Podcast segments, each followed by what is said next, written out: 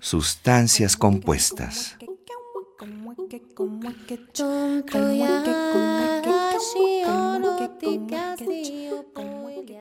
El agua es una sustancia compuesta formada por átomos diferentes, oxígeno e hidrógeno.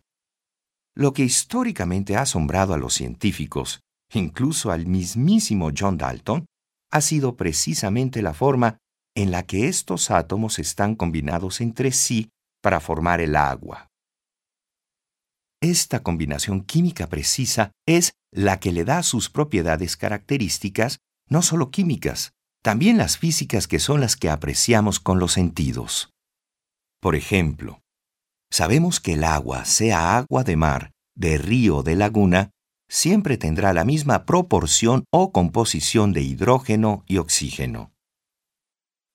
El hecho de que el agua esté formada por átomos de hidrógeno y oxígeno no significa que pueda descomponerse en sus componentes. Al contrario, es imposible separar a esta sustancia compuesta simplemente hirviéndola. Si no lo crees, Calienta agua a ebullición. Deja que se concentren un poco los vapores y después pon una fuente de ignición, que puede ser un cerillo encendido.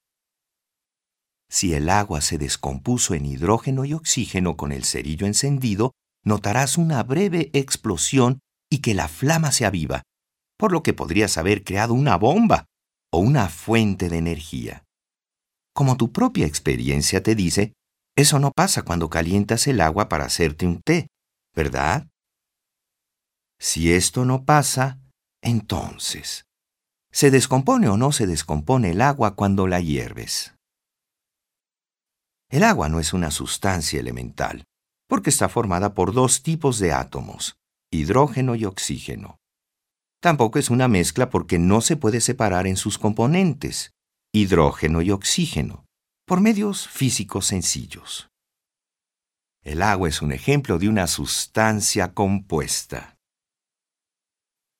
Aunque dos sustancias compuestas estén formadas por los mismos átomos, como el agua y el agua oxigenada, tienen propiedades diferentes. La diferencia está en el número de átomos que contienen. Existen más de 10 millones de sustancias compuestas en el mundo muchas de ellas identificadas por las personas que se dedican a la química. Cada sustancia compuesta está formada por átomos, iguales y diferentes, unidos entre sí por enlaces químicos. El tipo de átomos y la forma en que se unen es lo que da las propiedades características a la materia, y es precisamente lo que más nos asombra a todos. El agua y el agua oxigenada son sustancias diferentes. Esa diferencia se basa precisamente en la proporción hidrógeno-oxígeno.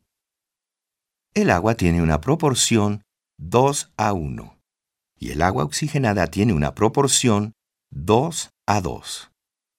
Esto es lo que las hace diferentes y les da sus propiedades químicas y físicas, es decir, las hace ser sustancias diferentes.